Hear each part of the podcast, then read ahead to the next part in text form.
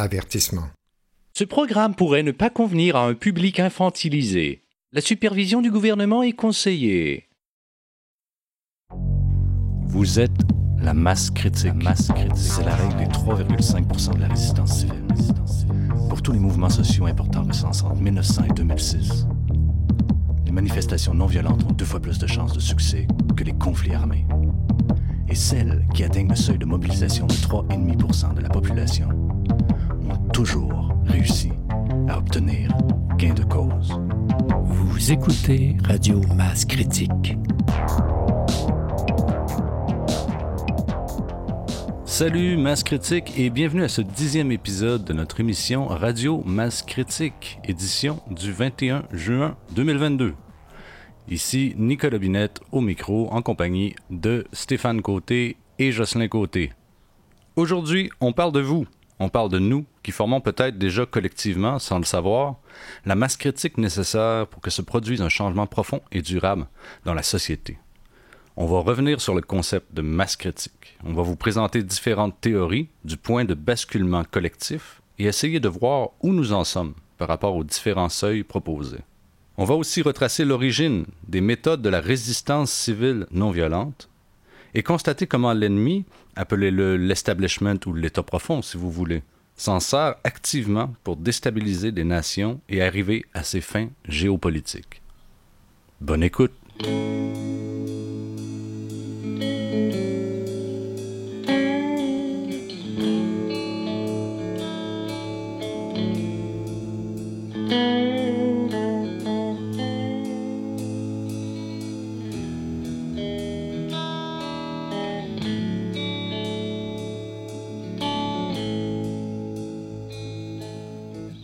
Je pense qu'on n'aura pas besoin de convaincre nos auditeurs qu'en ce moment, il y a quelque chose qui se passe sur la planète. Les affaires partent en couille. Ouais. On est à un point tournant, un moment de vérité qui concerne la planète au complet, l'humanité au complet. On est dans une crise globale. Puis peu importe l'explication ou la représentation du monde qu'on a, qu'on soit euh, conspirationniste, qu'on pense que c'est une petite clique qui est en train de nous organiser ça, ou euh, simplement du point de vue économique, que c'est une, une confluence d'intérêts économiques, ou bien que ce soit spirituel, que c'est le diable qui, qui essaie de prendre contrôle de l'humanité, ou même à la limite exopolitique, que je ne me prononcerai pas là-dessus, une intervention extérieure. Ce qui est certain, c'est que si on se laisse faire, si on reste passif par rapport à ce qui se passe, ça ira pas bien pour nous, les petits humains, d'en bas de la pyramide. Non. Puis on réalise que tout seul, on a beau voir ça, comprendre ça, tout seul dans notre coin, on ne pourra pas faire grand-chose. Right? Ouais. Donc, ça pose la question du collectif, de la collectivité, de la mobilisation. Puis c'est un peu la, la raison pour laquelle nous autres, nous trois, on s'est réunis pour faire cette émission-là, Radio Masse Critique. Ouais. Là, je pense que c'est l'occasion de revenir sur c'est quoi le concept de masse critique. Jusqu'ici, tout va bien? Très Oui. bien. Parfait. OK, le concept de masse critique, à la base, c'est un concept de physique. La masse critique, en physique, physique nucléaire, c'est la masse de matériaux fissibles à atteindre pour déclencher une réaction nucléaire en chaîne. Une réaction nucléaire en chaîne qui peut être utilisée de façon contrôlée pour produire de l'énergie nucléaire ou pour faire une bombe nucléaire, une bombe atomique. C'est aussi un concept en astrophysique. En astrophysique, la masse critique, c'est la masse que doit atteindre une étoile pour former, par effondrement gravitationnel, un trou noir. Passer une certaine masse, ça peut former un trou noir, la masse critique. Et c'est un concept qui est utilisé par extension, comme en économie ou en marketing. Euh, la masse critique, c'est le seuil ou la dimension que doit atteindre une entreprise pour devenir rentable. C'est pas ça qui nous intéresse aujourd'hui. C'est aussi euh, utilisé en biologie, des, plein d'utilisations de- du terme qui sont très intéressantes, mais euh, je ne m'étendrai pas là-dessus aujourd'hui.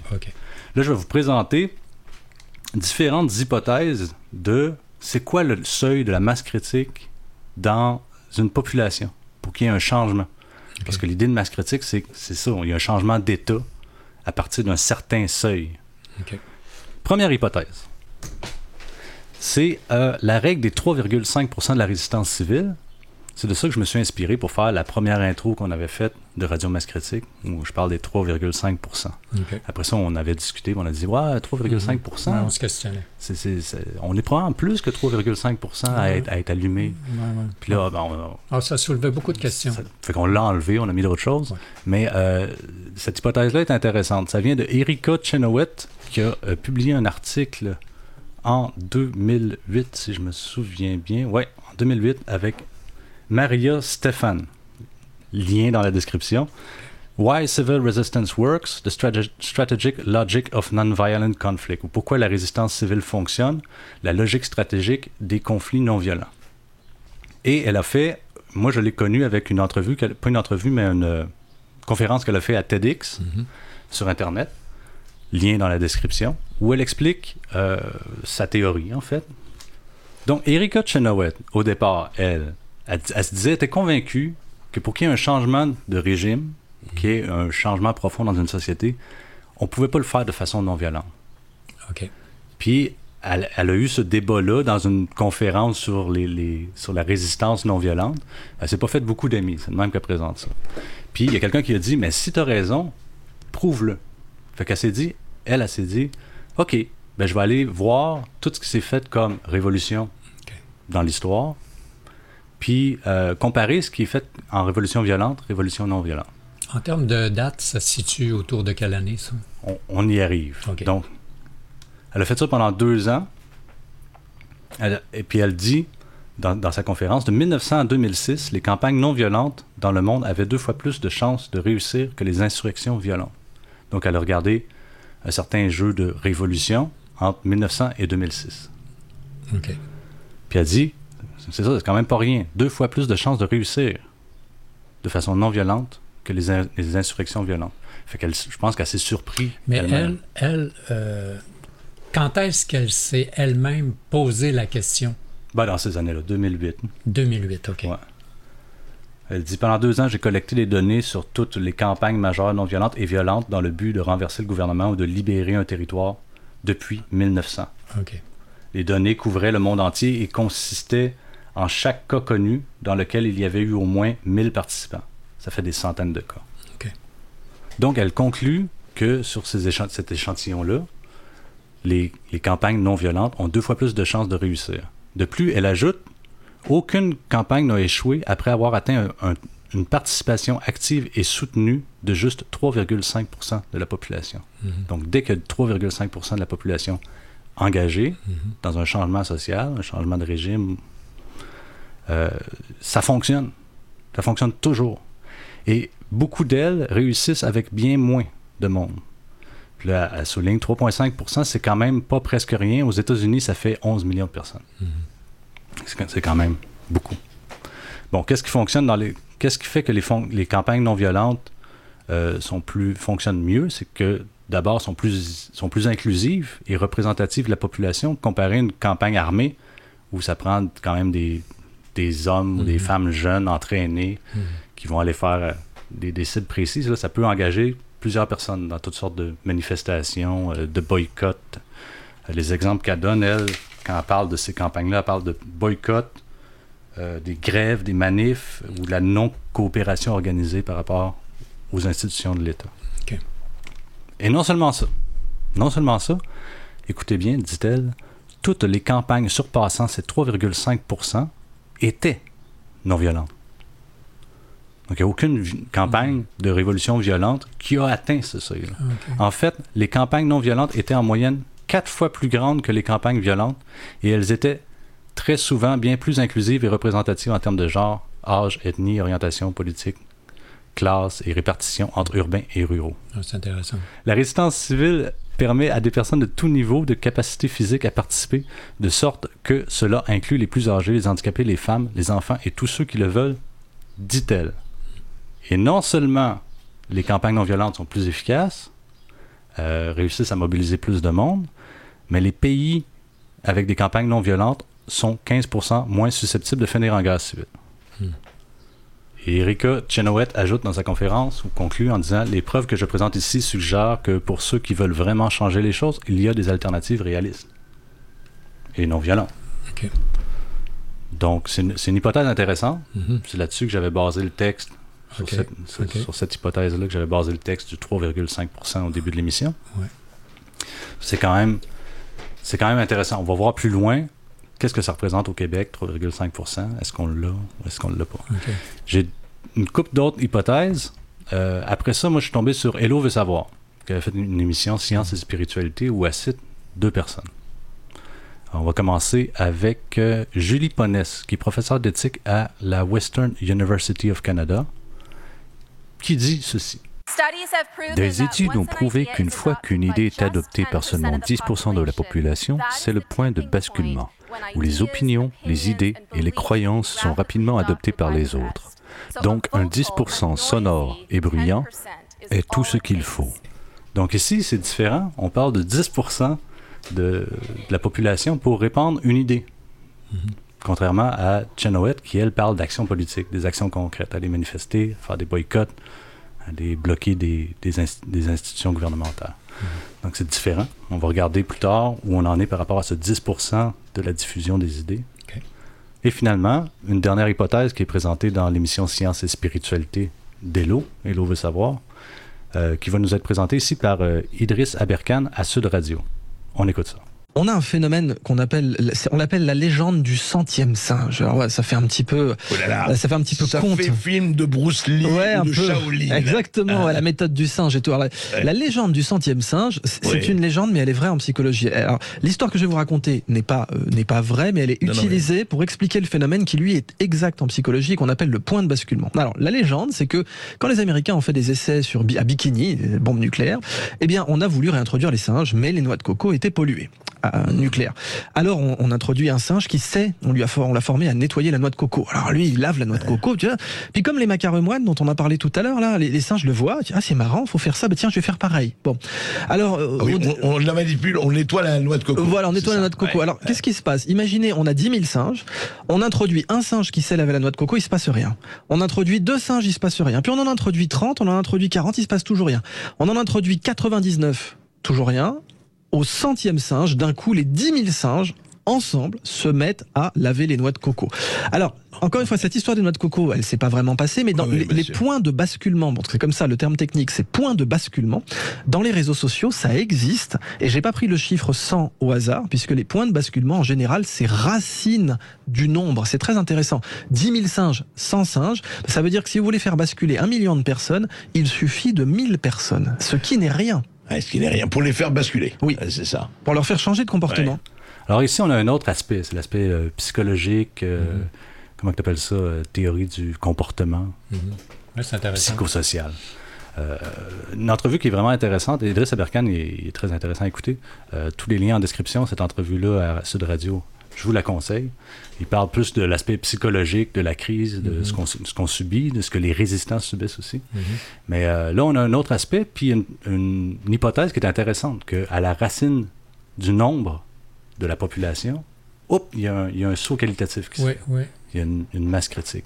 Par contre, Idriss aurait peut-être dû faire ses recherches parce que, ou peut-être qu'il il le fait euh, délibérément, mais euh, cette théorie-là, c'est pas, euh, est pas virtuelle. En fait, dans les années 50, au Japon, c'est des chercheurs japonais qui euh, nourrissaient des, des singes avec des patates douces. Mhm. Puis euh, les, les, les, les singes n'aimaient pas le sable parce qu'ils lançaient les patates aux singes. Ils n'aimaient pas le sable. Fait que là, il y a une femelle qui s'appelait. Comment elle s'appelait la femelle? J'ai son nom ici. Il y, a une, il y a une femelle qui s'appelait Imo, qui, elle, s'est mise à laver ses patates dans l'eau. Puis les jeunes sont mis à faire comme elle. Mais les vieux regardaient ça d'un mauvais œil. Ils disent Ah, Qu'est-ce que- font, ces jeunes-là Euh, Ça n'a pas de bon sens. Puis ils continuaient à manger les patates avec du sable, puis à cracher du sable.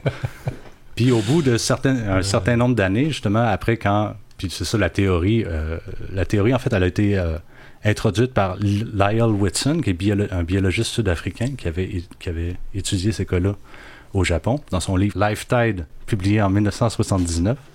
C'est là-dedans qu'il formule une thèse qui appelle la thèse de la masse critique, que passé un certain seuil, un, un comportement social se, se distribue à l'ensemble du groupe. Mais là, dans ce cas-ci, on voit qu'il y a juste une femelle qui a influencé tout le groupe. Ouais, c'est une femelle qui a innové. Les, les jeunes singes l'ont suivi.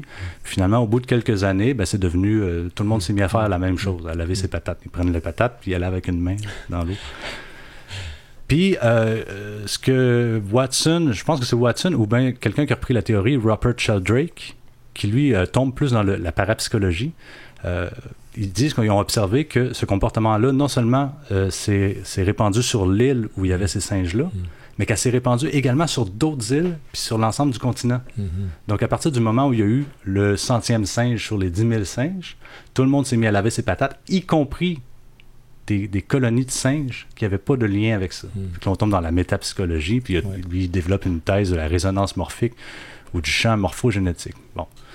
Puis euh, le concept de centième singe a été repris à plusieurs reprises. Il y a euh, Ken Case Jr. qui a publié en 1989 un livre qui s'appelle The Hundred Monkey, puis euh, il y a toutes sortes de documentaires. Donc le concept a été repris. Après ça, on va avoir, c'est ça, l'explication parapsychologique, où il y a un transfert d'une conscience qui se fait euh, au-delà du contact social. Ah, c'est intéressant, ça, je trouve. Qui est démenti par certaines personnes. A certains euh, biologistes qui ont dit Ah non, non, on voit des singes partir à la nage puis aller sur d'autres d'autres îles. En tout cas, ah, c'est débattu, mais c'est pas ça la question aujourd'hui. Il y a, peut-être une, euh, une, explication plus matérialiste. c'est Marx disait l'humanité ne se pose jamais que des problèmes qu'elle est capable de résoudre. Fait que si en fait les Japonais nourrissaient aux patates douce, l'ensemble des singes sur toutes les îles, les singes étaient tous confrontés au même problème, puis à un moment donné, l'innovation a peut-être hmm. créé des solutions qui étaient communes à tout le monde.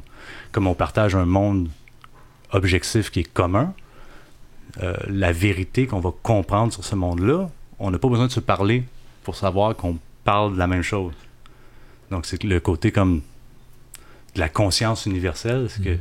la même intelligence arrive aux mêmes conclusions à partir d'une même réalité. Mm. petite parenthèse. Mais c'est qu'il faut voir que dans la théorie du, euh, du centième singe, là, ce qui est remarquable, c'est que les singes étaient quand même isolés sur une île.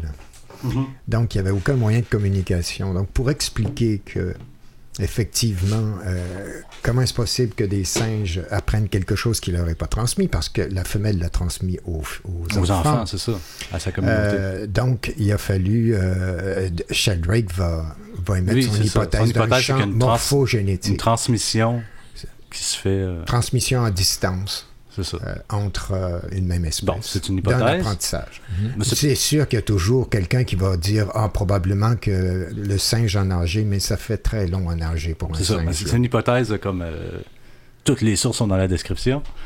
Vous pouvez creuser ça. Mais ce qui, moi, ce qui m'intéresse, c'est le taux de racine de N.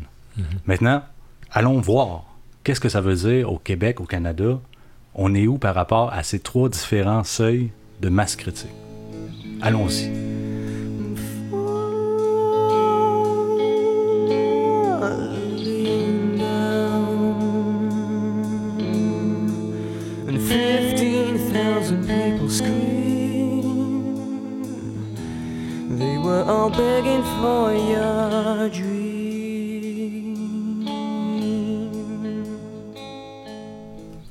Donc là, on a trois hypothèses qui sont, qui sont axées sur des champs différents. Il y a l'hypothèse de Lyle Watson dont parlait Idriss Aberkan, celle du centième singe. Mm-hmm. que ça, c'est comportemental. C'est des habitudes qui se prennent puis qui se transmettent, puis passent un certain seuil, tout le monde les adopte. Ensuite, tu as le 3,5% de Chenoweth, qui est de l'action politique. Faire des actions concrètes contre un régime ou contre une dictature, dans le but de le, renverser ou de, faire changer la politique. Et tu as le 10% de Ponès, qui, qui, est juste la transmission des idées. Si on prend ça au Québec, au Québec, on est 8 639 642 personnes. C'est assez approximatif. Mm-hmm. Euh, la racine carrée de ce nombre-là, ça donne 2939. Donc, ça prendrait 2939 singes qui adoptent une attitude innovante pour que cette attitude innovante-là soit se, se, répande dans la population entière. Mhm. Ensuite, si on prend le 3,5% 3,5% au Québec de la population, c'est 302 387 personnes. Donc, si on voulait admettons, renverser un régime ou une dictature, on aurait besoin de mobiliser au maximum 300 000 personnes. Mhm. Parce qu'à ce taux-là, si on se fie à l'hypothèse de Chenoweth, euh, tout- tous les renversements de régime fonctionnent. C'est pas beaucoup. Mais c'est un chiffre qui semble quand même euh, conséquent. Conséquent. Est-ce qu'on a eu des manifestations à date qui ont rassemblé autant de Non. monde? Non. Pas, pas encore. La plus grosse qu'on a eue, je pense, c'est au stade olympique. On devait être entre. Bon, les, les chiffres là, euh, se situent entre 60 000 et 80 000. là. Il y en a qui ont avancé les 100 000, mais j'ai j'ai un, j'ai un doute là, sur le 100 000. Mais c'est quand même, on est quand même dans l'ordre de Oui, oui, grandeur. on n'est pas dans un ordre de grandeur différent. Puis là, bon, j'appelle pas à l'insurrection, mais si on veut collectivement un changement, on est capable de le réclamer puis de l'obtenir. On va, ok, je vais finir avec le Québec. Ponès, si on veut qu'une idée euh, se répande dans la population, il suffit que 863 000 personnes l'adoptent. 800 000 personnes, mettons. Fait que pour qu'une idée devienne une idée que tout le monde, tout le monde est d'accord, à 10% on l'a. Puis ça, je pense qu'on commence à l'observer au niveau des politiques sanitaires. Mhm. Euh, il, y a, il y a plus que 10 des gens là, qui trouvent que c'est Oui, n'importe quoi. oui, là. tout à fait. Je pense que même, le, même les gens les plus TVAisés, ils vont arriver avec un, un- un argument tout fait, mais que dès que tu leur parles, ils, admettent que oui, ça n'a pas de bon Mhm. sens. C'est n'importe quoi. Euh, Il n'y a pas de raison derrière euh, les directives sanitaires. Euh, Ils font ce qu'ils veulent avec nous. D'ailleurs, on l'a est vu. manipulé. Oui, puis d'ailleurs, on, on a pu le remarquer avec l'abandon rapide des, des masques. On, on voit un pourcentage très faible de masques Ouais. sur les visages. C'est pas tout le monde qui se pose la question pourquoi ils nous font ça, mais les gens réalisent qu'ils nous font ça, puis qu'il n'y a pas de raison, Mm. Ouais. que les raisons évoquées ne sont pas, euh, Non, sont pas ça. valables. Ils sont La pas population. suffisamment convaincantes pour conserver le masque. Exactement. C'est ça. Fait qu'après ça, bon. Fait que ça donne une idée. Fait qu'avec 3000 singes, si on est capable de mobiliser 300 000 personnes, puis de faire changer l'idée dans 800 000 têtes, on est capable de faire changer complètement l'idéologie d'une société. Bon, on peut regarder euh, les chiffres au Canada, je ne lirai pas tout ça, mais au Canada, avec une population de 38 millions de personnes, euh, le nombre de singes, racine carrée, ça représente 6196 personnes. Hmm. Ça, me c'est semble être un- 196. ça me semble quand même un chiffre faible hein, pour influencer à ce point-là. Oui, pour... euh, Mais ici, c'est un- c'est l'apprentissage d'un comportement. Ouais, c'est pas ça. quelque- Ouais, ouais, c'est un apprentissage Ok. comportemental. Ouais. C'est une fa- Donc, ouais, de, c'est comme- se, de se comporter autrement en Il y société. a quelque chose qui s'observe. Voilà. C'est pas juste une, c'est pas juste une opinion là. Mhm. C'est quelque chose que les autres peuvent observer. Ah, lui tiens, il fait pas comme les autres. Si on continue avec le Canada, si on veut atteindre le 3,5% de la mobilisation politique pour euh, engendrer un changement politique, ça prendrait 1,34 million de personnes. Et je pense qu'avec les traqueurs canadiens, si on compte tous les gens qui sont présentés sur les viaducs pour encourager les traqueurs, Mhm. on n'était pas très loin Non, je pense que c'est du vrai. million de personnes. Ouais. Je pense que l'État a eu peur. Ouais. Parce que l'État est au courant de ces théories-là, de Mhm. ces hypothèses-là. Les gens qui dirigent sont au courant. On va voir ça plus tard. Et ensuite, euh, si on regarde pour le Canada, les 10 pour, la, pour euh, distribuer à grande échelle une nouvelle idéologie, c'est 3,8 millions que ça prendrait comme seuil de masse critique Ouais. au Canada. Bon, regardez sur le site, j'ai mis les, les- les données pour l'Ukraine, la France, les États-Unis. Je vais mettre le lien vers euh, un, un tableur où j'ai mis tous les pays du monde. Fait que si vous voulez vous amuser à regarder c'est quoi les, c'est quoi les, les seuils critiques pour chaque nation du monde, vous pouvez le faire.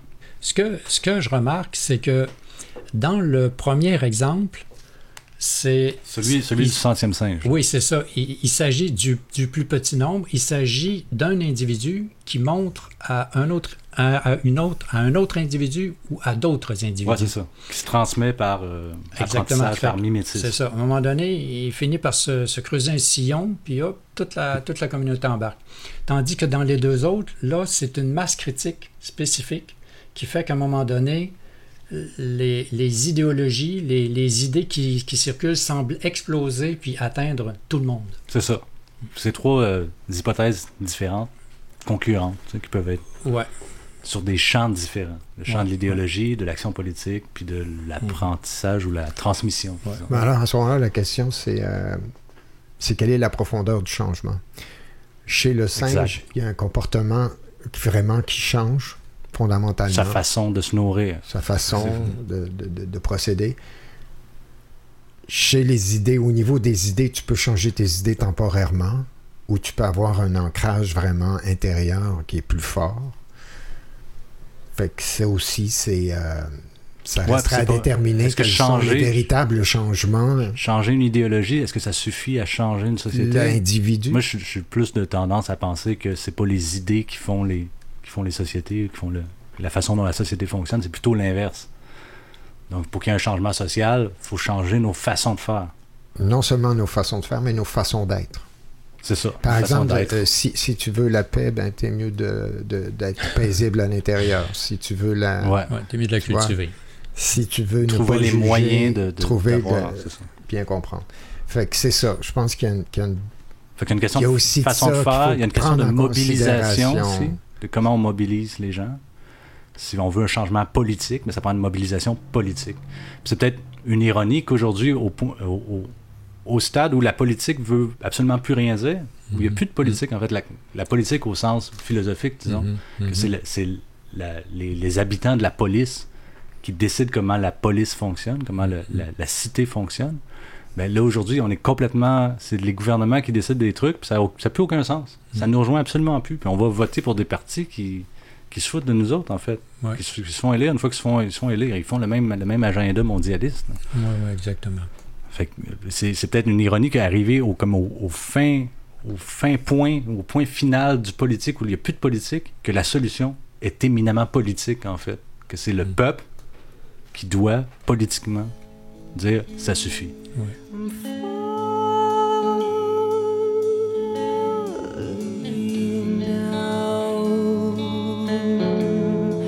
Five thousand houses burning down, yeah.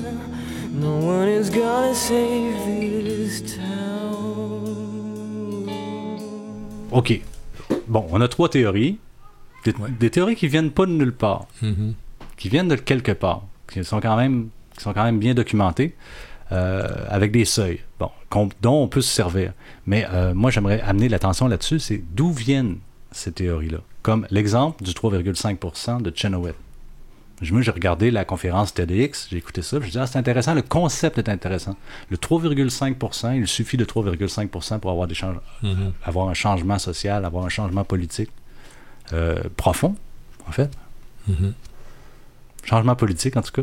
Ben, même, il y a des fois, ça entraîne des Ce, révolutions. con- ce concept-là est intéressant, puis c'est pour ça que je l'avais mis, je, je l'avais proposé de le mettre à l'introduction de, l'émission, parce que ça dit, oh, on a juste, tu sais, ça n'en prend pas tant que ça, comme, comme euh, Ben, en tout cas, j'aurais quand même une petite réserve sur les changements politiques profonds. Je dirais que ouais, on est toujours bon terme. revenu en fait à, à la tyrannie. En fait, tu vois, C'est un changement de régime, c'est quand Un même changement de un changement drastique. C'est quand même, un- oui, c'est quand même un changement qui important. peut être drastique.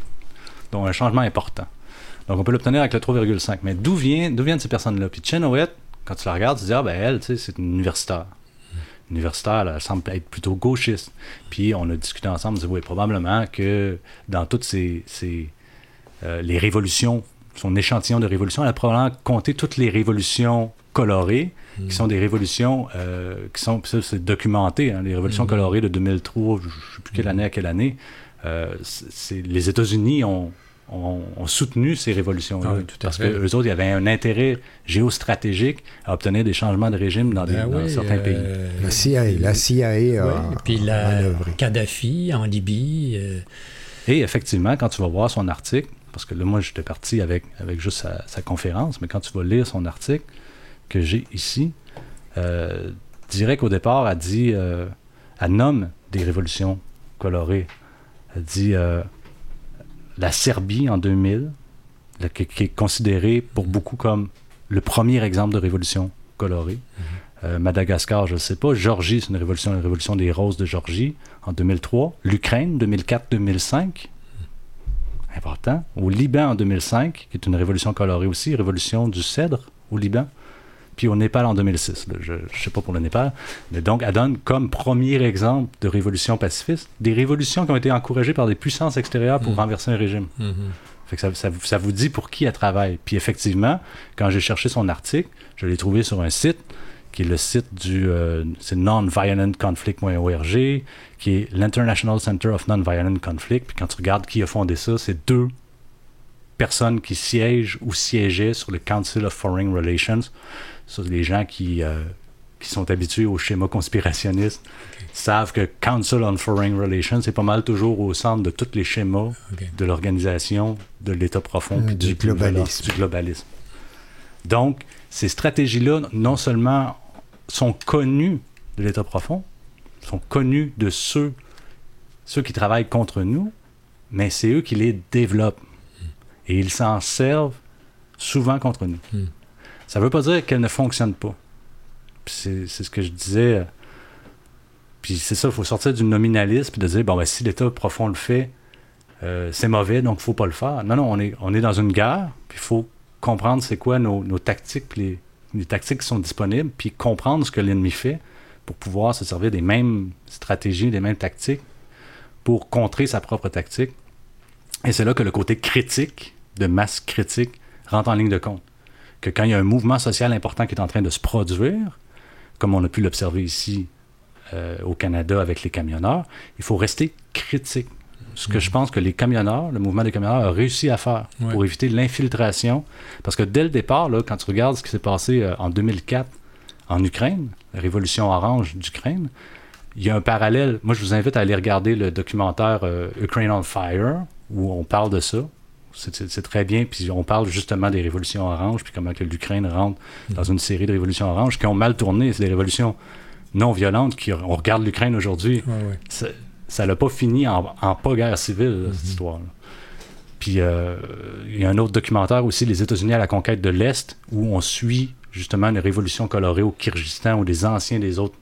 On voit même quelqu'un de Freedom House qui publie les statistiques de c'est quoi les pays libres, qui va imprimer un livre. Toutes les références, toutes les liens sont en référence, des, un livre de méthode de- de- d'insurrection non violente qui est traduit, publié, qui est publié parmi la population pour que les gens le lisent, puis justement fomenter avec des intérêts extérieurs une révolution pour un changement de régime.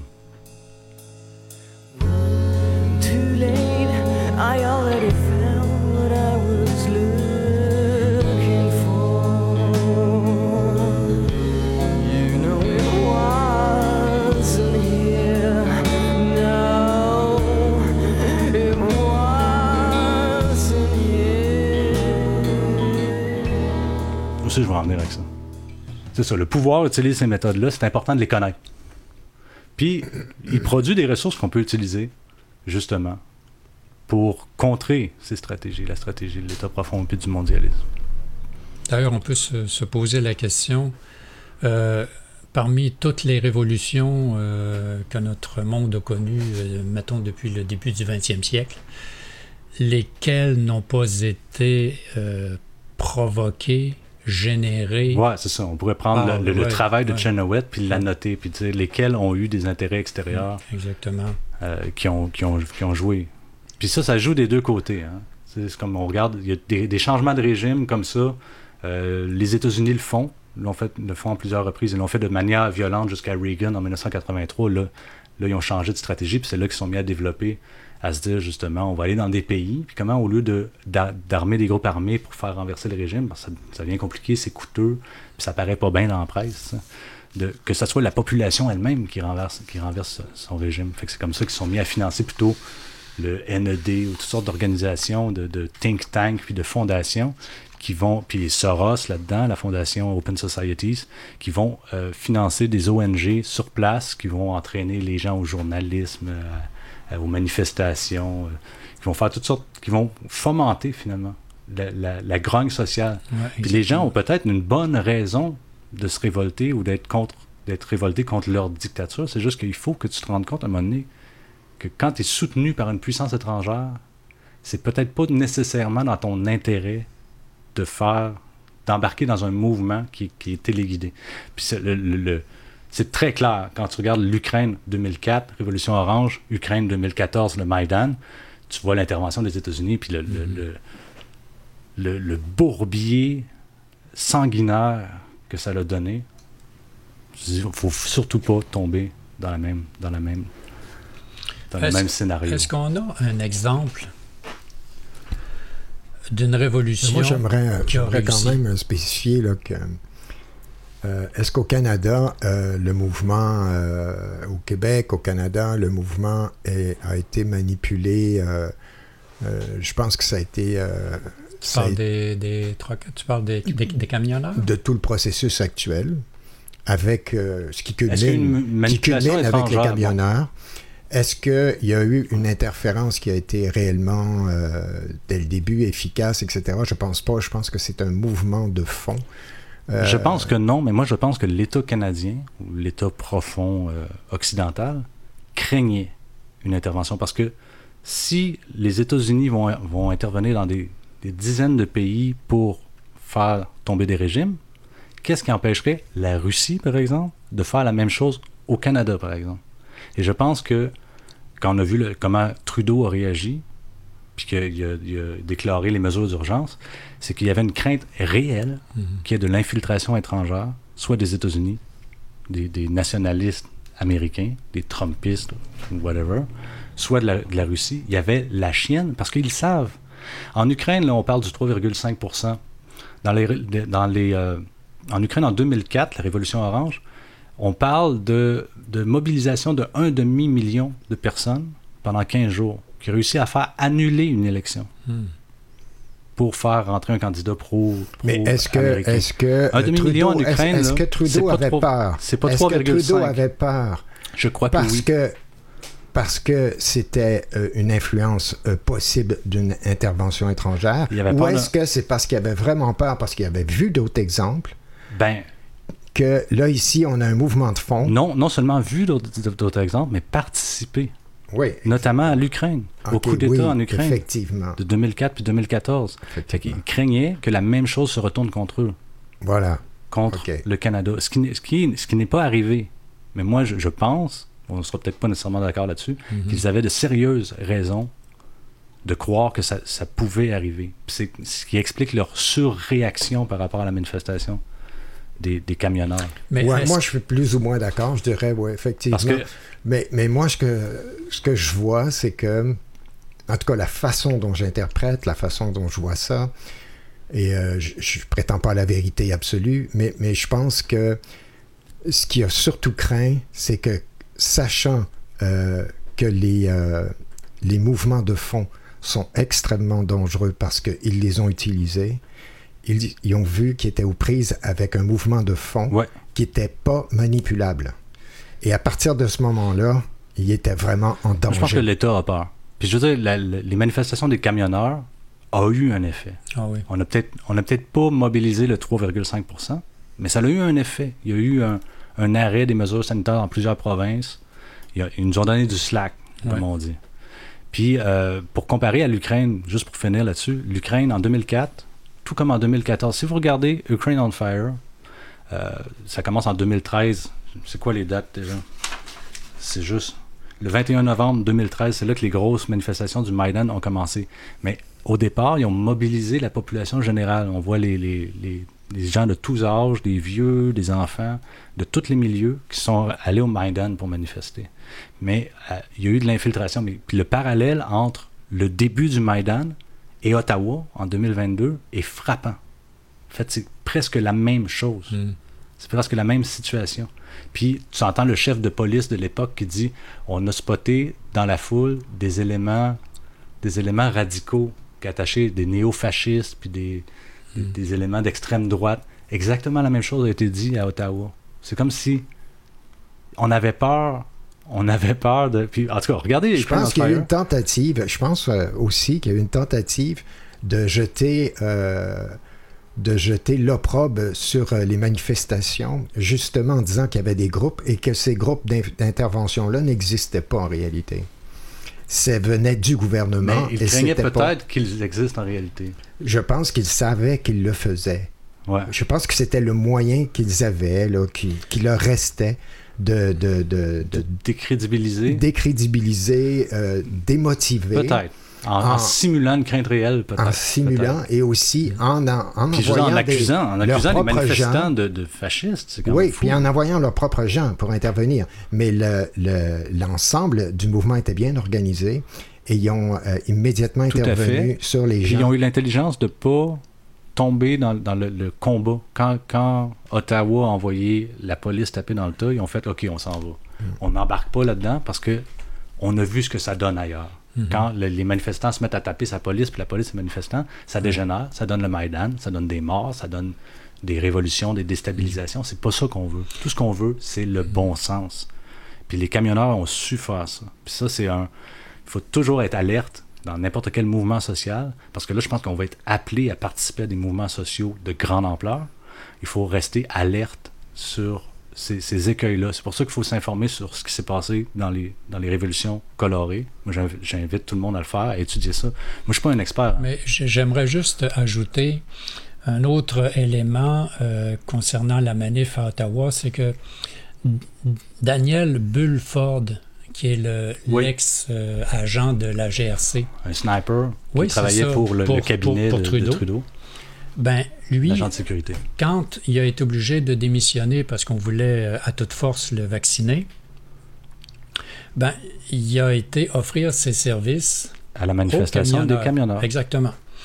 Ça fait que il- c'est lui qui s'est trouvé en charge euh, d'être en relation avec euh, toutes les polices, toutes les sortes de polices qui étaient sur place. A comme fait la logistique, Exactement. assurer l'ordre pendant la manifestation. Exactement. Tout s'est passé oui, très par- bien, Oui, parce que lui, il, il les connaissait tous. C'est ça. Il, il- il connaissait tous ces groupes. Ça fait qu'une chose qu'il disait, c'était que il n'y a pas une police qui avait peur des manifestants. C'est ça. Ce qu'il saluait. craignait, exactement, ce qu'il craignait, c'était plutôt les éléments perturbateurs Puis ça, engagés les venant de manifestants l'extérieur. travaillaient avec la police pour éviter que ça arrive. Exactement. Ça fait que... euh, je Fait que ça, a été, ça a été une manifestation ex- exemplaire Oui. à, à bien des égards. Oui, puis c'est pour ça que... Moi, je lève mon chapeau aux routiers du Canada. Ah, absolument, absolument. Ça a été- ça a été une, C'est un une- exemple pour le une- monde entier. Absolument. Ça s'est bien déroulé, ça n'a pas donné, euh, ça, ça, ça- ça a pas abouti sur un, un Exactement. bordel sans Puis, nom. ça- Et ça a fonctionné. Puis ça montre qu'on n'a pas observé une influence extérieure euh, dans la manif. Ni euh, d'infiltration. non, Il y a eu quelques éléments euh, Ben, qui sont venus. euh, d'in- d'infiltration. oui, c'est ça, mais ça a Qui ont vite été été vite isolés, Exactement, écartés. parce qu'on est préparé. Puis le reste, c'était du discours médiatique qui voulait rien dire. En fait. Ils ont commencé par dire qu'il ne se passait rien. Puis après ça, de dire que c'était ça de soutient. l'extrême droite. Il n'y a pas, pas de- d'extrême Oui, droite. de on- mouvement d'extrême droite significatif au Canada. Exactement. Puis on peut dire que ça soutient l'idée que cette, euh, cette action-là n'a pas été influencée de l'extérieur, que c'est une initiative de la population. Et c'est en ça que c'est c'est quelque chose d'exemplaire. I was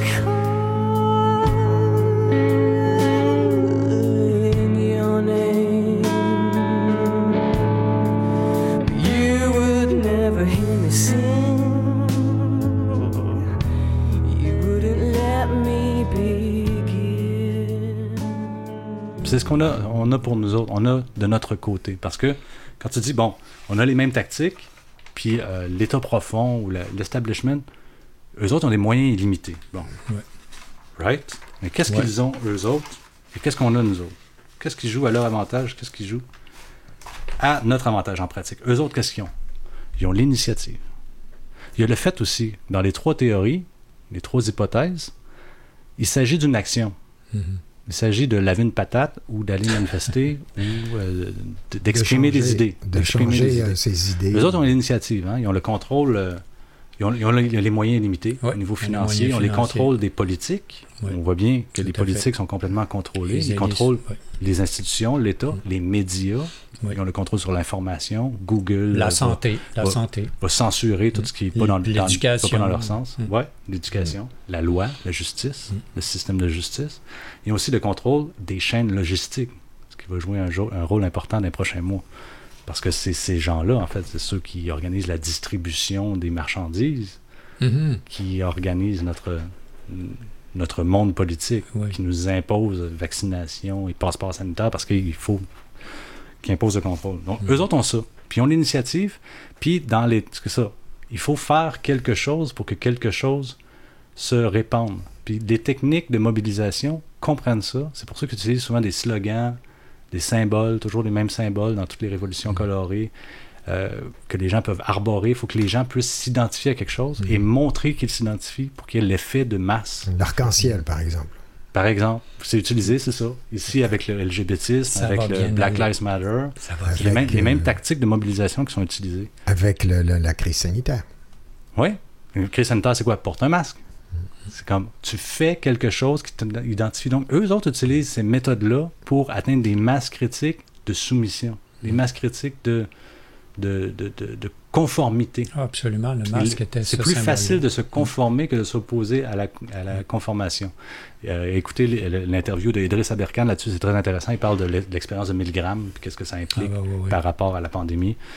Euh, c'est ça qu'on a vécu, une, une expérience de 1000 grammes à grande Oui, échelle. Tout à fait. Ces gens-là savent ce qu'ils font. Ils ont des données scientifiques, des Oui. données, des données, ils ont des hypothèses fonctionnelles qui fonctionnent. Oui. Puis ils se sont organisés pour pas qu'il y ait de débat. Comme, comme les deux euh, porteurs de sarrau blanc qui représentaient dans l'expérience de 1000 grammes l'autorité. Ils s'en ont servi à tour de bras, les experts dans la télé. Exactement. Puis tant que les autorités ne, pas s'opposent en pas, conflit. ne s'opposent pas, pas de problème. Tout le monde se plie. Exact. Ouais, Exact. Donc, ils s'en servent. c'est ça. Par contre, bon, eux autres, ils ont le gros, tu sais, ils ont le gros bout du bâton, comme on dit. Ils ont l'avantage, ils ont l'initiative. C'est eux autres qui disent, ben là, il y a une pandémie, là, vous allez mettre un masque, là, vous allez vous faire vacciner, là, vous allez chercher votre passeport vaccinal. Nous autres, tout ce qu'on fait, c'est comme, je veux pas mettre mon masque, on fait rien.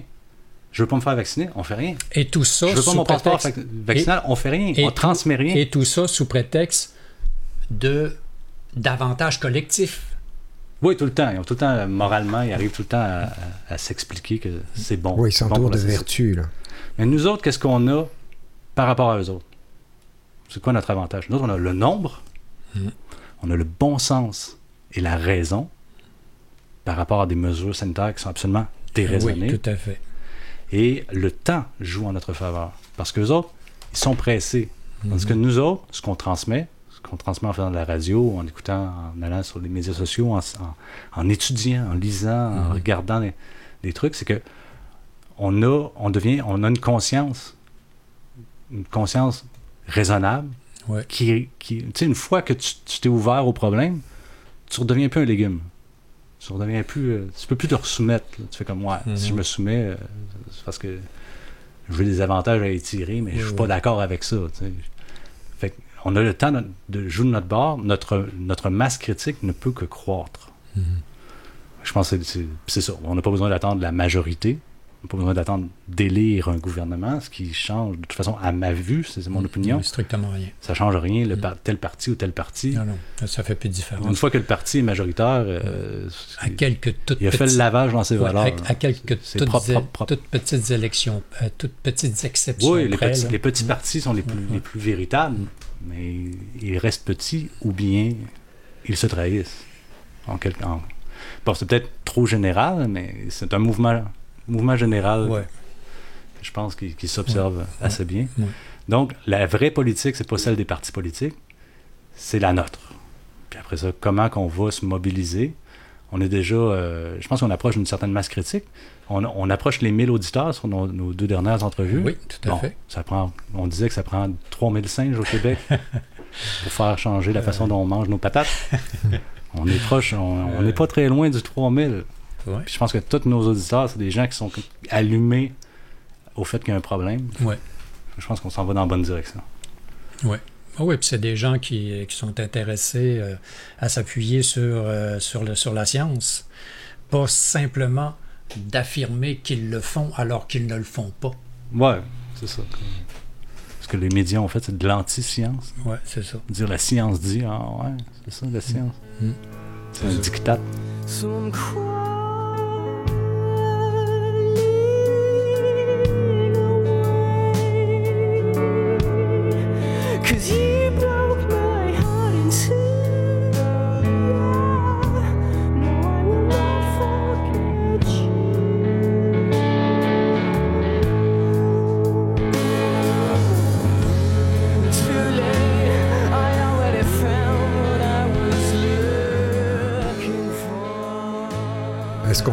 est-ce qu'on arrive à la conclusion? Est-ce que c'est une conclusion? On conclut comment?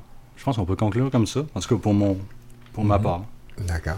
Ben, je pense autre que. chose? ben, Non, je- Donc, point de basculement, seuil de masse critique. On y approche. On est là. Nous sommes la masse critique. Vous êtes la masse critique.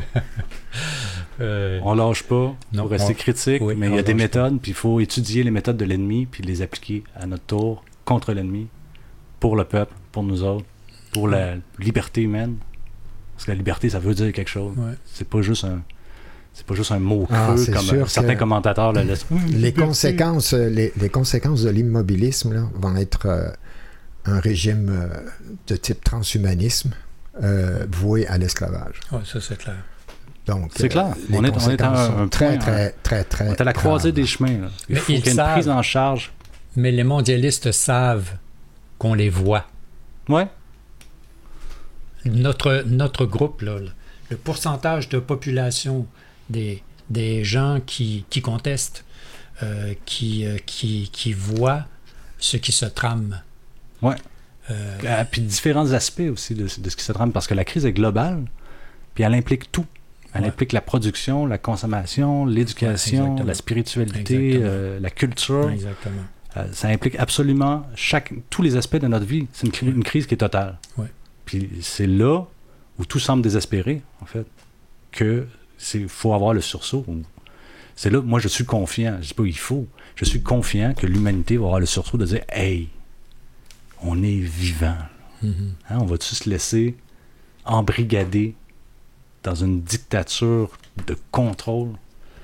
On est vivant. Ouais, mais je pense que ça se fera pas sans la, sans la destruction de toutes les structures. Ouais, c'est ça. Je pense. En fait, il y a beaucoup de choses, beaucoup de façons confortables de vivre qu'on a, où c'est facile. Tu dis, j'ai faim, je vais au magasin. Mhm. Ben, j'achète mon manger, je retourne chez nous, je le mange. Mm. Ou je vais au restaurant, puis je mange. Que va falloir repenser tout le cycle de production, parce que la crise, là, c'est une crise d'approvisionnement, Mhm. c'est une crise de, de la marchandise. En fait, on tombe en économie monopolistique, où c'est des grands groupes industriels, des grands groupes, en fait, c'est des grands fonds d'investissement qui possèdent la totalité de la production, de, de l'infrastructure de production, qui tuent les petits pour avoir plus de parts de marché, parce que sinon, ils couleraient. Euh, qui n'ont pas le choix de le faire, en fait. Les fonds d'investissement n'ont pas le choix de le faire pour continuer à rentabiliser. Il faut qu'ils s'assurent le monopole sur la production pour garder le contrôle des prix. Puis on fait passer sur la pandémie euh, le fait qu'on manque de, de- de staff, qu'on a de la Mhm. misère avec Mhm. l'approvisionnement, puis puis ça, il y a des grèves. Mais tout ça est organisé pour enlever la responsabilité, en fait, à des gens qui sont en train d'instaurer des monopoles, puis de faire lever les prix pour s'assurer leur, leur contrôle du marché. Ils sont en train de contrôler les prix en économie monopolistique. Ah Il n'y a oui. plus d'offre et de demande. Ah non, c'est ça. C'est Des c'est- c'est le producteur, euh, c'est le producteur Il y qui a aussi contrôle des aspects, l'offre. euh, actuellement, on voit là, qu'il y a des aspects, on, On crée la rareté. il crée C'est la rareté, c'est ça. ça. Parce que quand, quand tu es en, mon- en économie monopolistique où tu as juste une personne qui produit tout, ou même en oligopolistique, il suffit que les gens s'entendent. Un oligopole, c'est plusieurs, c'est seulement quelques acteurs qui contrôlent, comme on dit les oligarques, Mhm. c'est quelques personnes qui contrôlent un marché. Mhm. Ils ont juste à s'entendre, dire, OK, bon, on va réduire la production. En réduisant la production, ça fait monter les prix parce que la, la- la demande n'est pas élastique. Fait que réduire la production, c'est faire monter les prix, augmenter les bénéfices. Quand tu es en monopole, tu as juste à baisser ta production, puis tu vas faire plus d'argent. Puis c'est ça la situation qu'on vit aujourd'hui. La, la rupture des chaînes d'approvisionnement, c'est une mise en scène pour assurer un profit maximal aux fonds d'investissement. Mais les fonds d'investissement, c'est aussi nous autres. C'est les fonds de pension, c'est les investissements de l'État. On est comme coincés là-dedans. C'est sûr que cette perspective-là, je, me demande euh, quelle est sa, valeur, parce qu'en réalité, quand on regarde la Russie, l'association de la Russie, de la Chine, en tout cas les pays du BRIC et quelques autres, moi, je ne peux, peux pas les voir comme des ennemis. Et pourtant, ils nous font une certaine guerre économique Oui. parce que, en bout de ligne, ça va mettre les mondialistes à terre. C'est ça qui va permettre de, de remporter la victoire. Mais, euh, ouais, c'est ça. Le mondialisme, c'est-tu vraiment un camp Oui, dans cette un- histoire-là? Parce que il y a- Ben oui, par rapport aux nations, la Chine, la Russie, euh, les États-Unis, le Canada, il y a une histoire de marché, oui. de part de marché. Ben, ça ne veut pas dire que ça écarte cet aspect-là, mais par contre, C'est qu'il y a un pouvoir financier qui est supranational, qui, qui peut intervenir dans différents pays pour servir ses intérêts. Et pour ça, ça prend une destruction de la petite production. Ça prend un contrôle des marchés. Il faut être capable de- de- de- d'embrigader les gens pour leur dire Toi, tu vas acheter ça telle date pour pouvoir garantir tes revenus. Oui, mais là, ça à tel prix. oui, mais là, par contre, ce qui nous pend au nez, c'est, c'est, c'est- je, je pense que c'est un, un planning qui est un peu au-dessus. Parce que là, il est Ouais, arrivé. Non, mais il faut aussi tenir compte. Il faut quand même tenir compte qu'on a émis beaucoup, beaucoup d'argent, que l'argent n'est soutenu par aucune production, ou en tout cas très peu de production. L'argent, Et ce su- ce- cette sur-émission monétaire, Ouais. ça peut durer un temps, et puis tout à coup, ça s'écroule. Et Ça pour que ça puisse, et pour éviter l'effondrement actuellement, et dans le passé, la façon dont il évitait cet effondrement, euh, que cet effondrement-là euh, logique du système, mécanique du système soit vu par les gens, eh bien, tu avais une guerre, euh, une crise économique Ouais. sans précédent due à des guerres ou à des, à, à des conflits. mais ça se faisait entre des, des intérêts géostratégiques relativement autonomes. Tu avais l'Angleterre, tu avais les États-Unis, avais l'Allemagne, avais la France. Mais euh, ça, ça, ça a commencé à la Première Guerre mondiale. Ouais. Donc, euh, ça fait quand même un Le, certain le- temps. le délire du crédit, en fait, de la surémission monétaire a commencé avec la création de la Fed en 1900, Exactement. Donc, 1913. on, on- Noël on- 1913, Effectivement. qui a donné la, la- la guerre de 14-18, incidemment. C'est la machine à crédit qui a permis de, de financer cette guerre-là.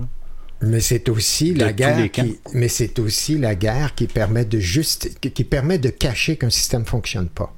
Oui, en- en- par la destruction, par, Par le la meurtre, destruction la monétaire, destruction, la destruction à travers des, des guerres. la destruction des gens aussi, le meurtre? Oui, absolument. tuer des soldats, Ah oui, tuer ah des oui. gens, bombarder Oui. des villes? Oui, oui, Donc, en faisant, en détruisant du monde, détruisant, puis avoir tout à reconstruire, c'est une opportunité de profit. Exactement. Les gars, c'est payant. Mais c'est aussi une opportunité de contrôle des institutions.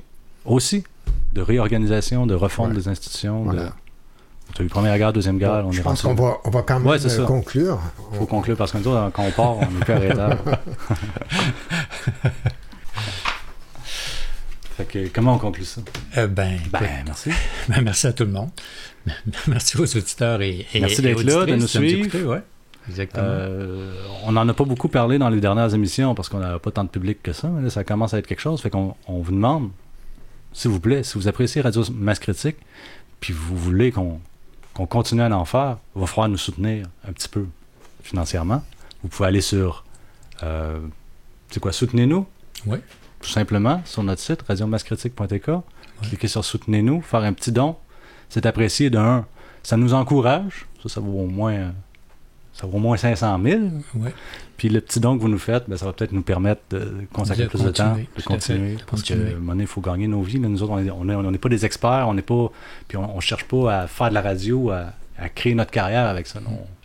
On fait de la radio parce qu'on veut partager des idées Ouais. qu'on pense que, qui sont no- novatrices, qui sont Qui originales, qui sont utiles. Ouais. Fait que si vous voulez qu'on continue à le faire, aidez-nous. Puis, euh, c'est-tu c'est-tu bien dit? ça? Ah oui, puis merci à l'avance. Merci à l'avance. Euh, Très apprécié. nous, de toute façon, on, on poursuit. Suivons. En musique? Oui, pourquoi pas.